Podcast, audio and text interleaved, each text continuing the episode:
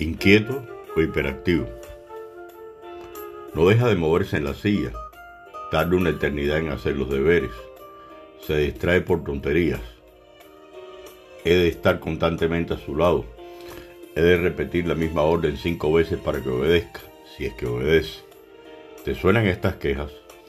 La mayoría de padres y madres las hemos sufrido en nuestra piel más de una vez y sin embargo, no todos nosotros consideramos a nuestros hijos hiperactivos. ¿Qué tiene mi hijo realmente de hiperactivo?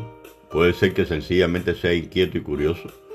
Es posible que yo no sepa adaptarme a su ritmo de aprendizaje y por eso su conducta sea tan nerviosa. La hiperactividad es una palabra muy seria que no debe pronunciarse con frivolidad.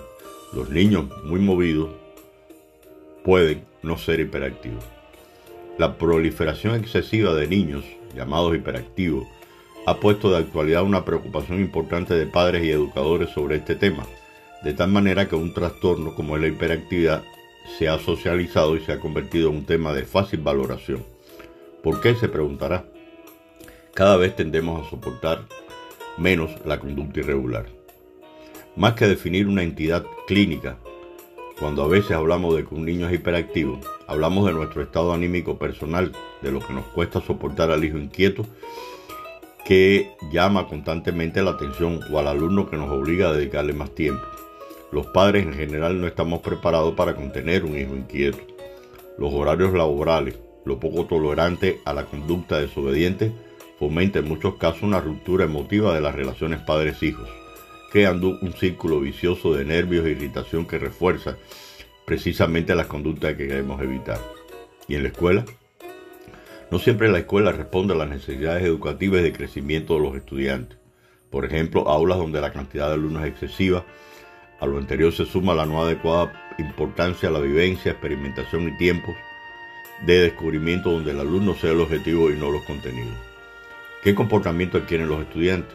Se cansan, se aburren y una forma de manifestarlo, sobre todo en edades tempranas, hasta los 8 años, es moverse, distraerse y llamar la atención.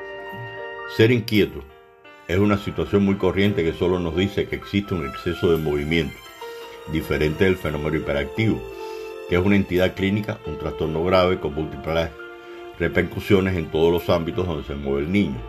Hay quienes equivocadamente recurren para tratar de contrarrestar esta superactividad a medicamentos tras la visita a especialistas de la salud, donde dan su versión del niño hiperactivo y no simplemente de ser una persona inquieta, cuando realmente el problema proviene o está en la propia casa y se refuerza tal vez en la escuela. Medicar posiblemente no sea la solución adecuada. Peor cuando sin conocimientos sólidos ni especializados, pues simplemente los padres automedicamos.